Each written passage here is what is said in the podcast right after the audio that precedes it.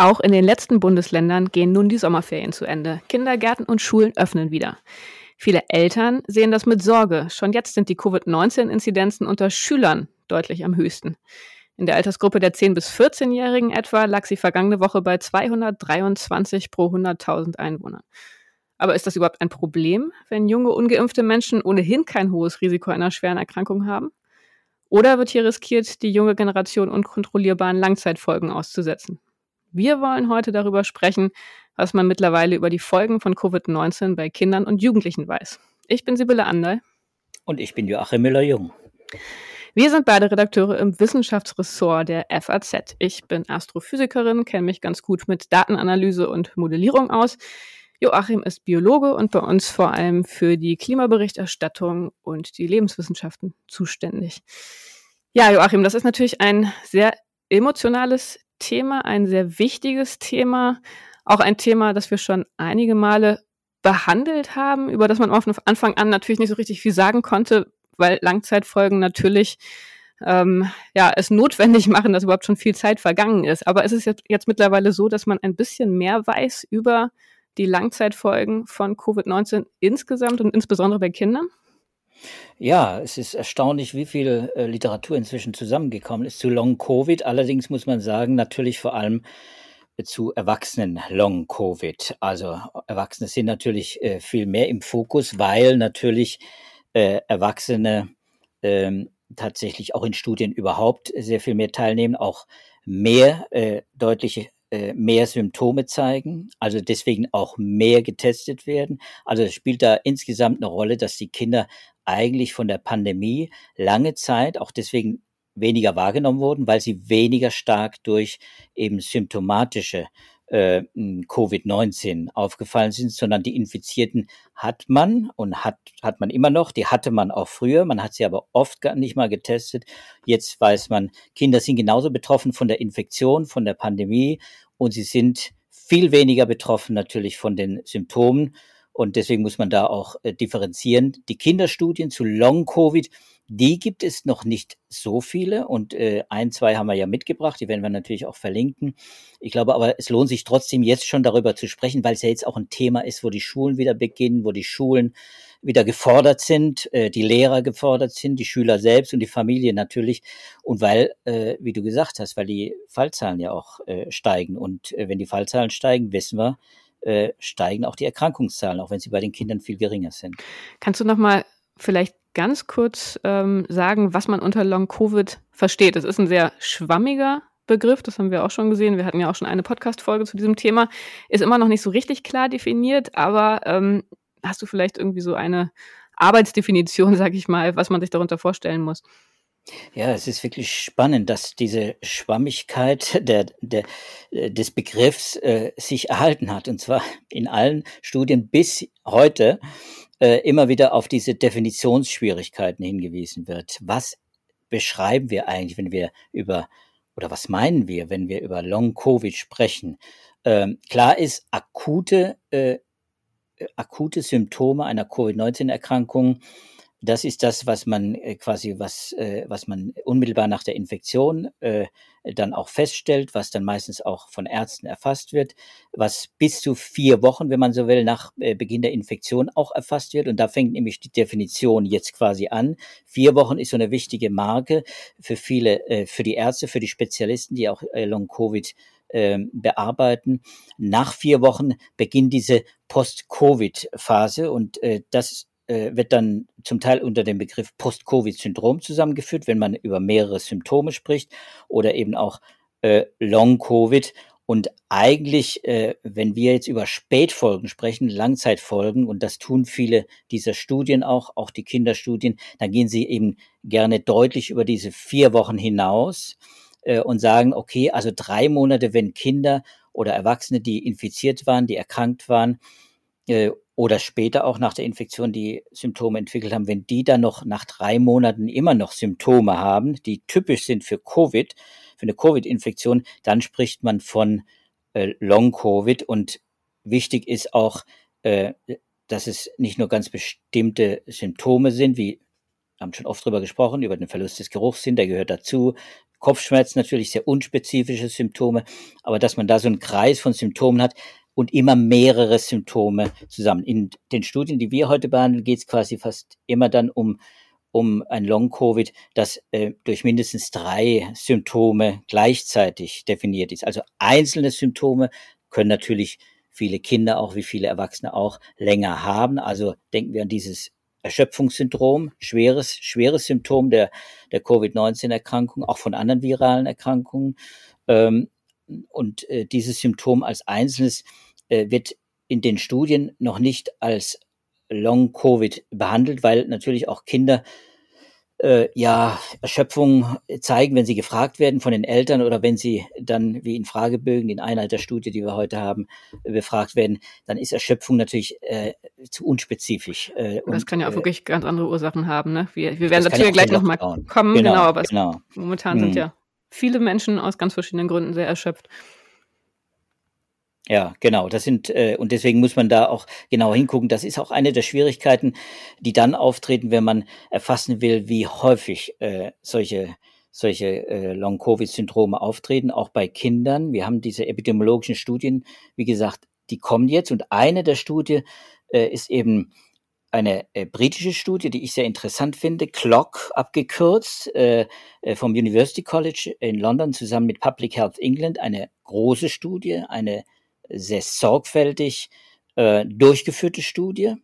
Es gab danach auch in äh, London eine Pressekonferenz, eine Befragung von Experten und da wurde sehr deutlich, äh, das muss äh, man sagen, dass auch, auch äh, andere Gruppen, die sich mit Long Covid äh, beschäftigen, diese Studie, äh, die als Preprint äh, vorliegt, bis jetzt nur und deswegen noch nicht begutachtet ist, aber eben in der Endfassung darlegt, äh, da vorliegt und, und wo man auch Ergebnisse finden kann, äh, die sehr interessant sind, dass die sie alle anerkennen, diese Studie. Und, und ist vielleicht jetzt eine Referenz für viele Long-Covid-Studien in der Zukunft. Denn wir werden ja auch erleben, hier in Deutschland werden sicher auch Long-Covid-Studien begonnen werden oder sind schon am Laufen.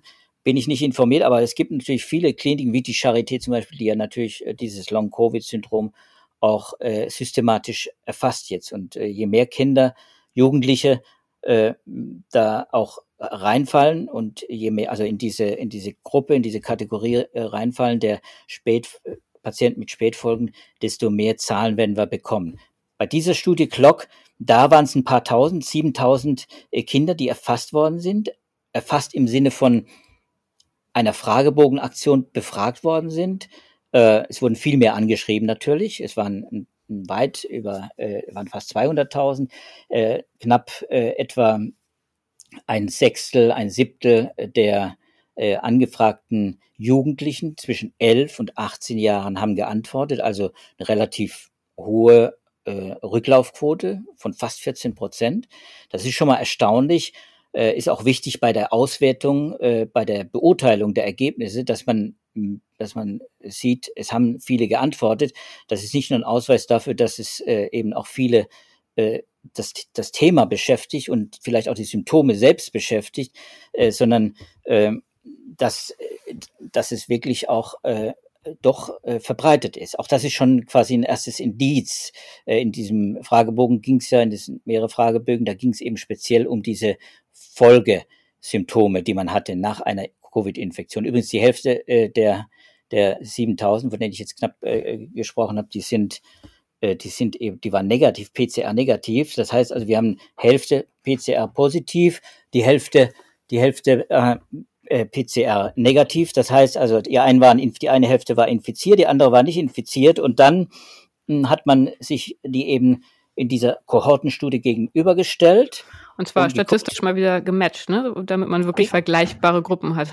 Genau, man hat nur die ausgewählt, die man wirklich auch matchen kann, wo man also vergleichbare Gruppen hat, dass man also sowohl was den Ausbruch der Krankheit, was den Zeitpunkt der Krankheit angeht, was das, was die Altersverteilung angeht, etc. Da muss man ein bisschen drauf achten, auch bei so einer epidemiologischen Studie, dass das auch äh, wirklich vergleichbar bleibt, so gut vergleichbar wie möglich. Man kann es nicht 100 Prozent vergleichen, ist ja völlig klar. Die kommen aus sehr unterschiedlichen sozialen Schichten auch, die kommen aus äh, sehr unterschiedlichen gesundheitlichen Voraussetzungen, also mit, mit unterschiedlichen gesundheitlichen Voraussetzungen in so eine Studie. Und deswegen äh, ist es eben wichtig, dass das äh, gematcht wird und dass das auch vergleichbar bleibt. Also das heißt, zwei Stärken der Studie, eine sehr große Anzahl von Teilnehmern und statistisch vergleichsweise gründlich, in dem Sinne, dass es eine Kontrollgruppe gab, die der untersuchten Gruppe gegenübergestellt werden konnte. Warum das wichtig ist, ähm, werden wir jetzt sehen, wenn du uns von den Ergebnissen erzählst.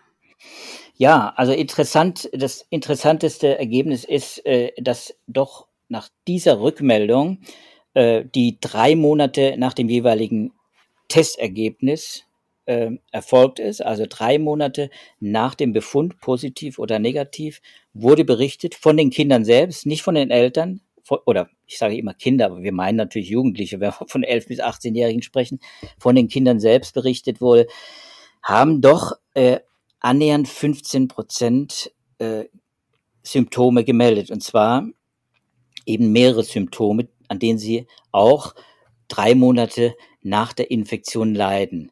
Ähm, und zwar, jetzt muss ich vorsichtig sein, 15 Monate, äh, 15 äh, Prozent habe ich gesagt, 15 Prozent mehr bei den Testpositiven, also bei den Covid-erkrankten Kindern oder Corona-positiven Kindern, als bei den Negativen. Denn auch bei den Negativen haben sich äh, einige gemeldet. Wenn man, ich gehe nochmal einen Schritt zurück, wenn man genau auswertet, die Zahlen, die Statistik, dann sagt, kann man sagen, ein Drittel der Kinder, der Jugendlichen und Kinder, die sich zurückgemeldet haben, haben Symptome gemeldet, Long-Covid quasi.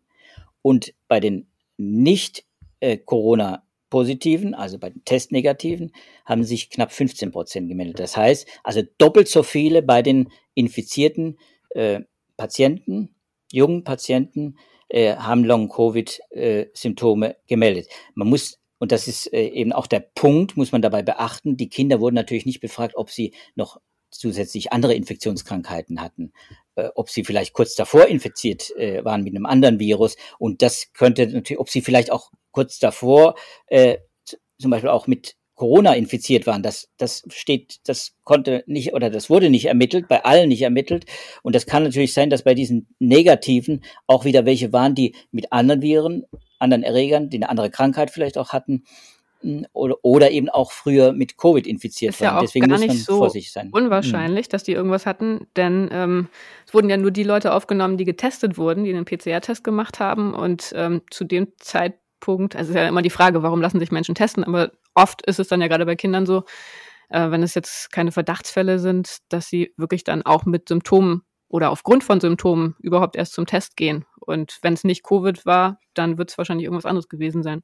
Genau, und das war noch äh, eine Untersuchung Anfang des Jahres, von Januar bis März, äh, quasi auch die Zeit, wo dann auch Erkältungskrankheiten, auch, auch Infektions, schwere Infektionskrankheiten wie, wie Influenza ja auch eine Rolle spielen und die Eltern da ja auch entsprechend vorsichtig sind äh, und dann auch unter Umständen die Kinder zum Testen schicken. Ne? Das Aber das ist natürlich interessant und äh, darauf wollte ich auch hinaus vorhin. Ähm, bei der Frage, warum eine Kontrollgruppe so wichtig ist, sieht man ja hier, dass äh, es schon interessant und auch relevant ist zu gucken, wie viele Symptome überhaupt dann auch von Kindern, von Teenagern gemeldet werden, die nicht Covid hatten und denen es trotzdem aus irgendwelchen Gründen schlecht geht. Und das kann ja kann daran liegen, dass sie irgendeine Virusinfektion hatten, wie wir ja gerade gesagt haben. Kann natürlich auch sein, dass sie, das hatten wir vorhin ja schon erwähnt, generell müde und abgeschlagen sind, weil sie durch die Maßnahmen mitgenommen sind, weil ihnen irgendwas fehlt, weil sie die Situation belastend finden. Also da sieht man, dass äh, das natürlich ein wichtiger Punkt ist und das ist, glaube ich, ein großer, eine große Stärke der Studie, dass sie das eben mit berücksichtigen kann. Genau, diese, es gibt ja viele Beobachtungsstudien, dass äh, ohne Kontrollgruppe kann man das nicht erfassen. Das muss man abgrenzen. Deswegen ist es genau wichtig, wie du sagst, äh, es ist so eine Art Subtraktionsverfahren anzuwenden, dass man hier eine Gruppe hat von äh, von Jugendlichen und Kindern, äh, die äh, definitiv negativ sind, äh, negativ, mal jetzt von diesen Testfehlern abgesehen, das muss man auch sagen, auch ein Problem dieser äh, Studien immer, dass man natürlich nie genau nachprüfen kann im Nachhinein, war der Test wirklich positiv oder war er wirklich negativ. Auch da gibt es möglicherweise leichte Verzerrungen. Ähm, aber eben dieses deutliche, diese deutlichen Unterschiede, zweimal so viele mit Long-Covid-Symptomen bei den äh, Infizierten, Corona-Infizierten, äh, das äh, macht schon sehr deutlich, dass Long-Covid offenbar eben auch bei Kindern eine Rolle spielt. Hm. Das muss man erstmal festhalten. man muss allerdings auch sagen, diese 15 oder 14 Prozent, was jetzt dann auch vielfach zitiert wird in vielen, inzwischen auch äh, schon in vielen anderen äh, Publikationen, die man so in die Finger kriegt, ähm, auch in den Medien liest, diese 14 Prozent werden jetzt auch vielen Zuhörern viel vorkommen, kommen mir auch viel vor. 14 Prozent der infizierten Jugendlichen und Kinder äh, kann man kaum glauben.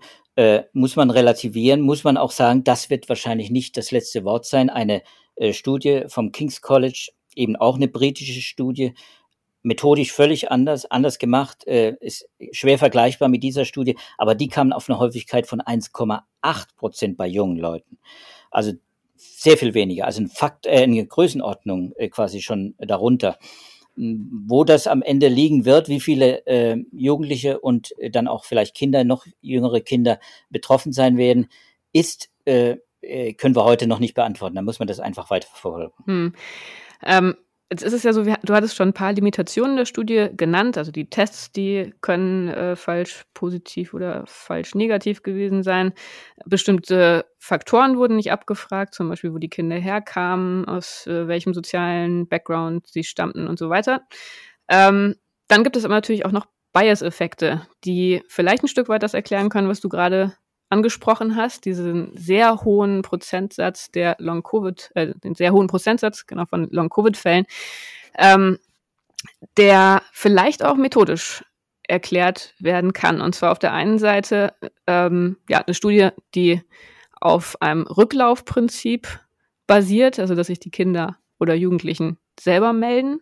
Das ist natürlich erstmal schon mal ein Bias und das sieht man vielleicht auch schon daran, ähm, wenn man sich anguckt, wie viele der Teilnehmer die Covid hatten, gemeldet haben, dass sie gar keine Symptome hatten nach drei Monaten. Und das waren nämlich nur 33,5 Prozent, also wirklich sehr wenige. Ein Drittel nur, oder ein gutes, ja, ein Drittel ähm, hat tatsächlich nach drei Monaten keine Symptome gemeldet, was ja wirklich wenig ist.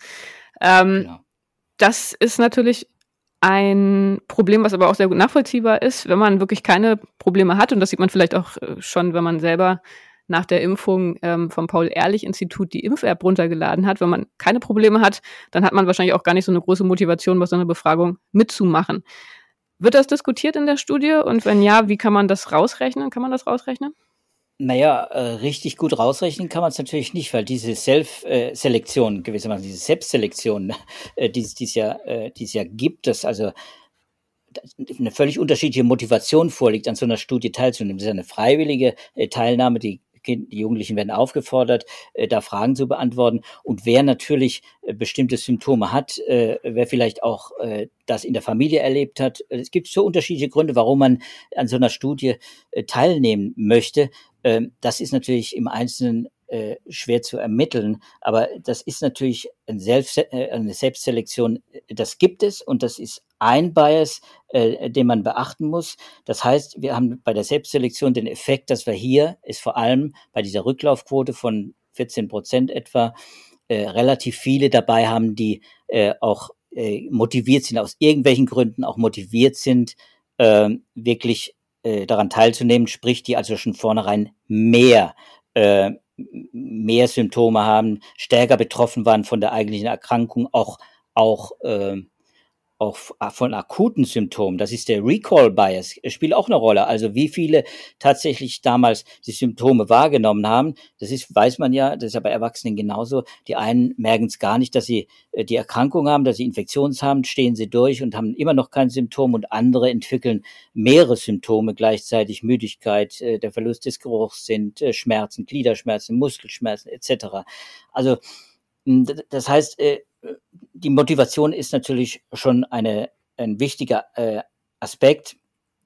Und äh, diese Erinnerungs, äh, ich sage jetzt mal einfach Lücken oder Ent äh, Erinnerungsverzerrungen, die muss man eben auch ins Kalkül ziehen. Denn natürlich äh, spielen äh, Symptome, starke Symptome, die man hatte in den letzten drei Monaten, eine stärkere Rolle bei der Motivation, aber eben auch beim Ausfüllen eines solchen Fragebogens. Hm. Welche Symptome habe ich denn an mir festgestellt? Jemand ist sensibilisiert, wenn er ein bestimmtes Symptom hat. Also wie zum Beispiel dieses Erschöpfungssyndrom, das ist ja auch begleitet von verschiedenen anderen äh, Symptomen. Äh, da ist ein Bias drin.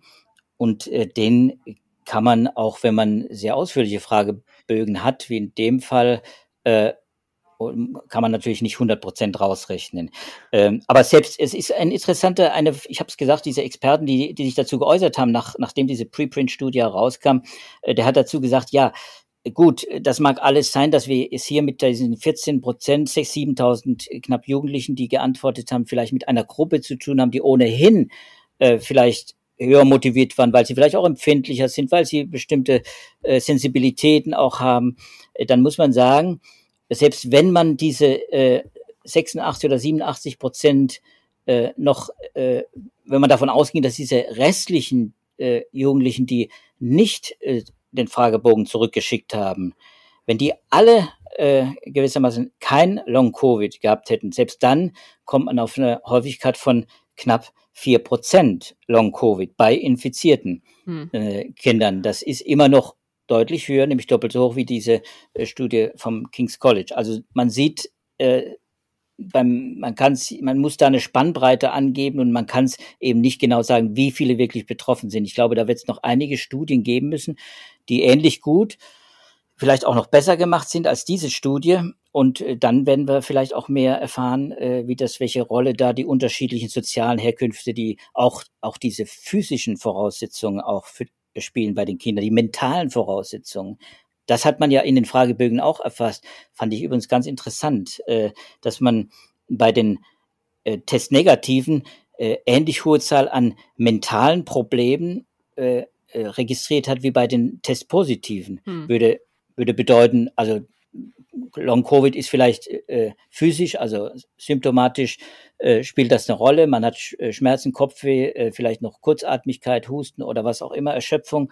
Aber mental äh, ist das keine große Einschränkung. In Wirklichkeit kann es natürlich äh, genau anders sein, dass nämlich äh, die Testnegativen ja äh, ähnlich auch unter diesem Covid-Pandemie-Umfeld gelitten haben, mental, äh, wie wie die äh, eigentlichen Covid-Patienten. Und bei den Kindern weiß man eben, die Symptomatik ist nicht so stark, die leiden nicht so sehr äh, unter diesen Symptomen.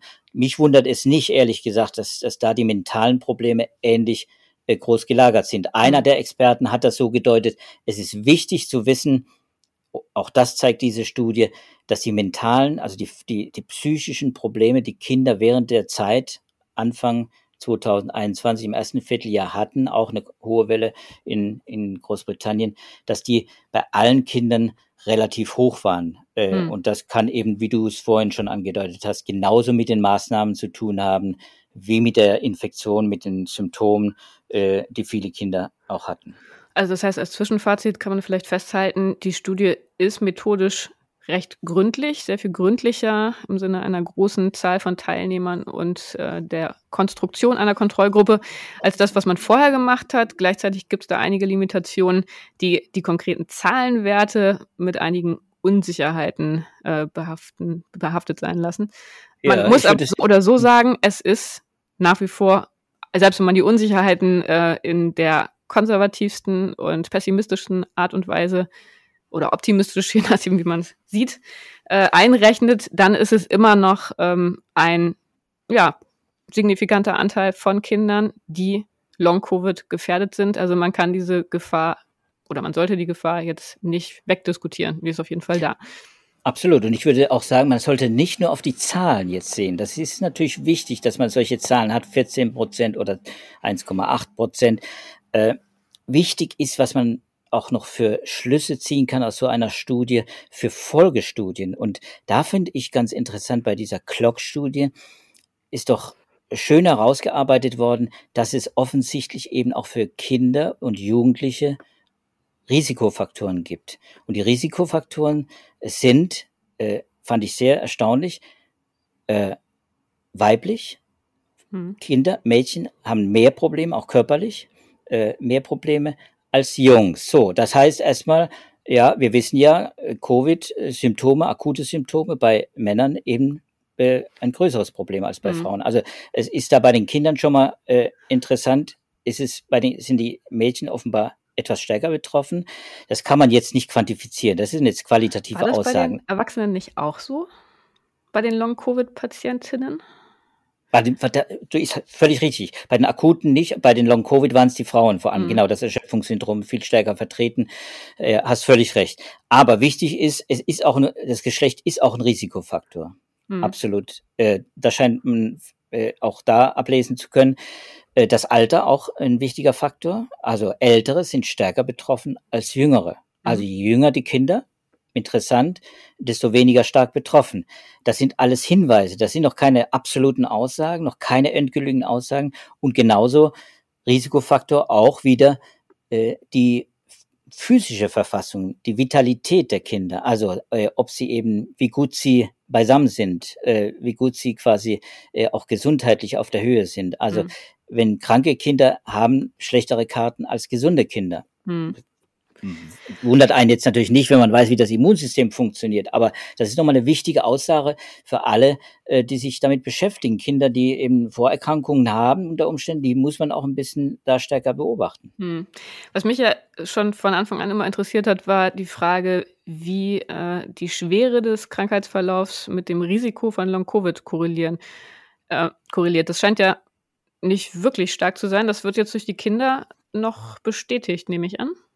Kann man das so sagen? Ja, das, ja, genau. Das ist auch so eine Aussage, die ich jetzt in anderen Studien auch gelesen habe, die wir jetzt gar nicht im Detail hier behandeln wollen, aber äh, dass asymptomatische äh, infizierte äh, Kinder und Jugendliche eben auch mit Long-Covid rechnen müssen. Mhm. das scheint äh, sich zu verdichten, dieser Verdacht, äh, den viele Ärzte auch geäußert haben. Das sind also Kinder, die kommen in die Klinik äh, oder beim Arzt, werden vorstellig, äh, die vorher gar nicht wussten, dass sie krank waren, die also mhm. gar keine Symptome hatten und wo man im Nachhinein feststellt, ja, die, die haben äh, Antikörper, die sind äh, krank, äh, die, die, die hatten die Infektion und werden später krank. Übrigens eine ganz interessante Parallele zu diesem multisystemischen Entzündungssyndrom, das ja auch eine typische äh, Jugend, sage ich jetzt mal, Jugenderscheinung äh, Spätfolge von Covid ist. Wird jetzt nicht als Long, unter Long Covid zusammengefasst, aber dieses PIMS, multisystemische Entzündungssyndrom, das nach ein paar Wochen, nachdem die äh, Jugendlichen und Kinder die Infektion durchgemacht haben, dann erst auftritt. Das hat wahrscheinlich immunologische Effekte. Da geht man davon aus, dass das Immunsystem quasi nachträglich ungünstig reagiert, eine Immunreaktion ausgelöst wird. Aber mhm. erst im Nachhinein erstmal wird die Infektion durchgestanden. Und diese Kinder entwickeln ja auch äh, dann ähm, zum Teil schwere Sympto äh, Symptome. Also die, wenn herzkrank unter Umständen, äh, das sind wirklich äh, entzündliche Effekte, äh, die auf äh, verschiedene Teile des Körpers dann sich ungünstig auswirken. Und die Kinder werden zum großen Teil auch hospitalisiert erholen sich allerdings in den allermeisten Fällen nach ein paar Wochen wieder. So, das war das multisystemische Erkrankungssyndrom. Aber wie gesagt, auch asymptomatisch am Anfang unter Umständen taucht dann später auf. Mhm. Kann auch symptomatisch sein und später auftreten. Aber äh, die Symptomatik, also ob asymptomatisch oder symptomatisch, das spielt offenbar nicht die vordergründige Rolle. Hat man denn schon eine Ahnung, ob die verschiedenen Varianten da unterschiedliche Folgen hervorrufen? Ist wahrscheinlich noch zu früh, darüber was zu sagen, aber was ist dein Eindruck? Ja, also es spielt ja bei dieser Clock-Studie, die Anfang des Jahres lief, eben, du erinnerst dich, Delta ist sehr viel später aufgetreten, mhm. erst im April aufgetreten, ähm, spielte Delta keine Rolle, äh, wohl allerdings schon Alpha, die mhm. Alpha-Variante. Äh, und auch deswegen hat man übrigens mehr Kinder in Studien aufnehmen können, weil Alpha eben auch Effekte hatte, die wir jetzt bei Delta noch deutlicher erleben, nämlich eine äh, höhere, ein höheres Risiko für Hospitalisierung. Jetzt, das sind jetzt wieder gewissermaßen die Daten aus Erwachsenenstudien. Zwei bis zweieinhalb Mal so viel. Studien aus England und Dänemark zeigen das. höhere äh, Hospitalisierung bei einer Delta-Infektion. Und ja, also zu den Varianten, da kam jetzt auch gerade ein Bericht äh, äh, ganz aktuell heraus äh, vom amerikanischen Center for Disease Control and Prevention, ein Early Release noch aber sehr aktuell äh, zu der Frage eben, wie sich diese Delta-Welle ausgewirkt hat, die sehr ausgeprägt äh, war und noch immer ist in in USA, wie sich die ausgewirkt hat auf die Hospitalisierungsrate bei äh, Kindern und Jugendlichen. Und das, äh, da sieht man, dass es eine Vervielfachung äh, gab von Hospitalisierungen inzwischen und äh, dass die Infektionsraten hochgingen, ra radikal hochgehen, äh, auch immer noch sehr hoch sind in vielen Bundesstaaten dort und gleichzeitig auch die Infektionsraten eben bei den Kindern und die Hospitalisierung sehr hochgegangen sind. Hm. Das heißt, äh, da hat man es eben natürlich äh, äh, gewissermaßen mit, mit so einer Lawine von Infektionen zu tun, auch bei Jugendlichen und Kindern, die, wenn man jetzt diese britischen Daten mal nimmt und sagt, okay, zwischen zwei und 14 äh, Prozent entwickeln langfristig über drei Monate Symptome, da muss man sich schon Sorgen machen. Also das sind ja auch Kinder, die für den Schulunterricht äh, unter Umständen ausfallen, die natürlich Beschwerden haben. Äh, das hat ja wirklich auch Konsequenzen innerhalb der Familien, für die hm. Familien und auch in den Schulen. Hm. Ja, CDC schreibt da relativ klar, man sollte Covid-19-Infektionen unter Kindern wirklich vermeiden. Das heißt, alle, die älter sind als zwei, sollten drinnen, drinnen eine Maske tragen und alle, die älter sind als zwölf, auf jeden Fall geimpft werden. Denn das war da ja auch ein, eine Beobachtung, das ist ja auch nichts Neues, kennen wir auch aus Deutschland, die, die geimpft sind, und das gilt offenbar auch für Kinder, die landen eben nicht im Krankenhaus. Also die Hospitalisierungsrate für Ungeimpfte war da zehnmal höher. Und da kann man auch noch, noch, kein, noch keinen Schlusspunkt machen. Äh, Sibylle, würde ich gerade noch mal kurz einwenden. Äh, man äh, wir, wir deuten diese da Zahlen dann relativ schnell auch und sagen, oh Gott, da kommt eine Lawine, wie ich das jetzt gemacht habe. Ähm, aber äh, man staunt schon manchmal, wie auch dann äh, die Gesundheitspolitik oder auch die Behörden dann reagieren. Diese äh, Clock-Studie und das, die King's College-Studie, die ja gezeigt haben, dass Long-Covid bei Kindern Jugendlichen eine Rolle spielt, hatte hatten die Experten erwartet, dass natürlich das bei der Bewertung der Kinderimpfung in Großbritannien eine Rolle spielt. Mit anderen Worten, äh, dass die äh, Behörden dort äh, dazu übergehen, auch die allgemeine, so eine allgemeine Impfempfehlung für Jugendliche auszusprechen, wie das inzwischen ja auch bei uns gibt.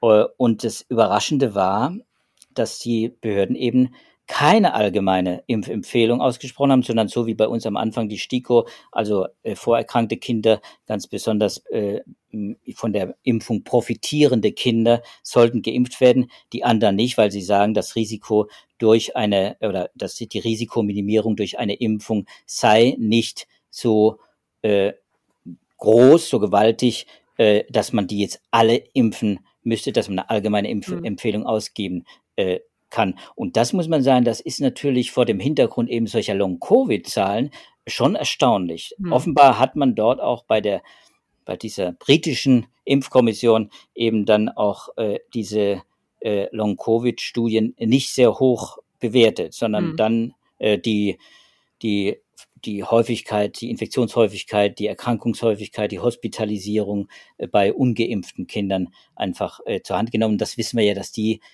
die Betroffenheit der Kinder durch die durch Covid-19 selbst relativ niedrig ist. Ne? Mhm.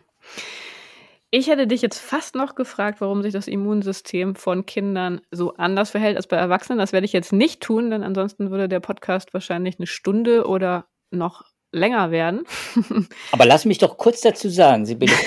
Ich finde es ich find's hochspannend. Ich bin ja Biologe, wie du weißt, und ich finde es natürlich hochspannend, dass es einfach die Aussage zu treffen, dass das Immunsystem der Kinder doch wohl offensichtlich deutlich anders funktioniert bei der Abwehr dieses Virus und wahrscheinlich auch bei anderen Viren, das weiß man von anderen Erkrankungen auch, aber bei diesem Virus ganz besonders deutlich anders reagiert als das von Erwachsenen. Also mhm. da gibt es noch viel zu erforschen. Es gibt Unterschiede. Das äh, angeborene Immunsystem spielt eine große Rolle dabei. Interleukine, Interferone, also Signalstoffe des Immunsystems, die anders äh, geregelt sind und anders reagieren auf eine Infektion bei Kindern, finde ich sehr spannend. Das sollten wir vielleicht nochmal irgendwann genau. eine, eine, eine Podcast-Folge machen. Definitiv. Und liebe Zuhörerinnen und Zuhörer, wenn Sie dazu mehr wissen wollen, dann schreiben Sie uns auch und motivieren uns zu einer Extra-Folge. Aber ich bin mir sicher, dass äh, Joachim da so oder so bald in den kommenden Wochen nochmal drüber reden will und wird. Ähm, meine Abschlussfrage wäre jetzt insofern, wenn ich ein Kind habe oder mehrere Kinder und zu den Betroffenen zähle, mein Kind die Symptome nicht los wird, ähm, was kann ich da machen? Gibt es da Selbsthilfegruppen? Gibt es äh, da schon irgendwelche Formen, dass sich die Betroffenen organisiert haben?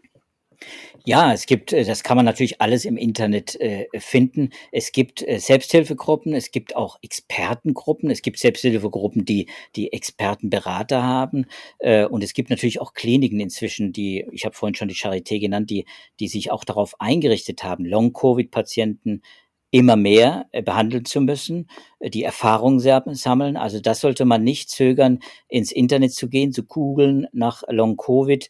Äh, es gibt in England ist das ganz ausgeprägt. Dort kümmert man sich um dieses Krankheitsbild, dieses Post-Covid-Syndrom sehr intensiv. Finde ich sehr bewundernswert. Übrigens auch, dass solche Studien natürlich in England gemacht werden und nicht bei uns, finde ich umso äh, bedauerlicher, hm. äh, dass wir also diese Zahlen nicht bei uns kriegen. Kommt vielleicht auch noch, wie gesagt, wir haben jetzt äh, nicht so die großen, die, die große Welle äh, auch äh, gehabt im letzten äh, Winter wie jetzt äh, die Briten, äh, so dass wir da vielleicht äh, dann vielleicht äh, dummerweise dann auf die nächste Welle, auf die Delta-Welle wirklich warten müssen, dass da bei uns auch entsprechende Studien zustande kommen. Es wäre äh, wichtig, äh, wir werden sicher noch vieles davon äh, erfahren, von Long Covid.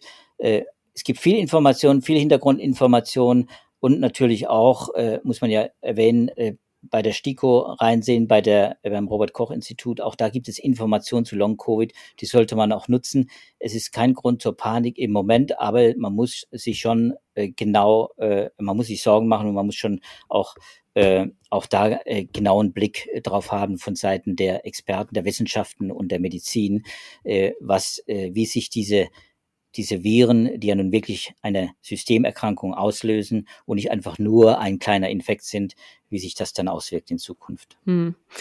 Ja, wunderbar. Vielen Dank, lieber Joachim, für den Einblick in den aktuellen Wissensstand zum Thema Long-Covid bei Kindern und Jugendlichen. Wir haben wie immer alle Studien in den Shownotes verlinkt. Da kann man nochmal nachlesen, äh, wenn man die konkreten Zahlen nochmal vor sich haben will und wirklich nochmal ganz genau gucken will, was die Limitationen sind, was die Wissenschaftler gemacht haben. Ähm, wenn Ihnen diese Folge gefallen hat und Sie zukünftige Folgen nicht verpassen wollen, dann können Sie unseren Podcast abonnieren bei allen Podcatchern. Und ich sagte es gerade schon, wenn Sie Anregungen haben, Fragen, Hinweise, Themenwünsche, dann sind Sie eingeladen, uns eine E-Mail zu schicken unter wissenschaft.faz.de. Wir freuen uns über Ihre Anregungen. Insofern freue ich mich, wenn Sie nächste Woche wieder dabei sind und verbleibe bis dahin alles Gute und bis dann. Tschüss. Tschüss zusammen.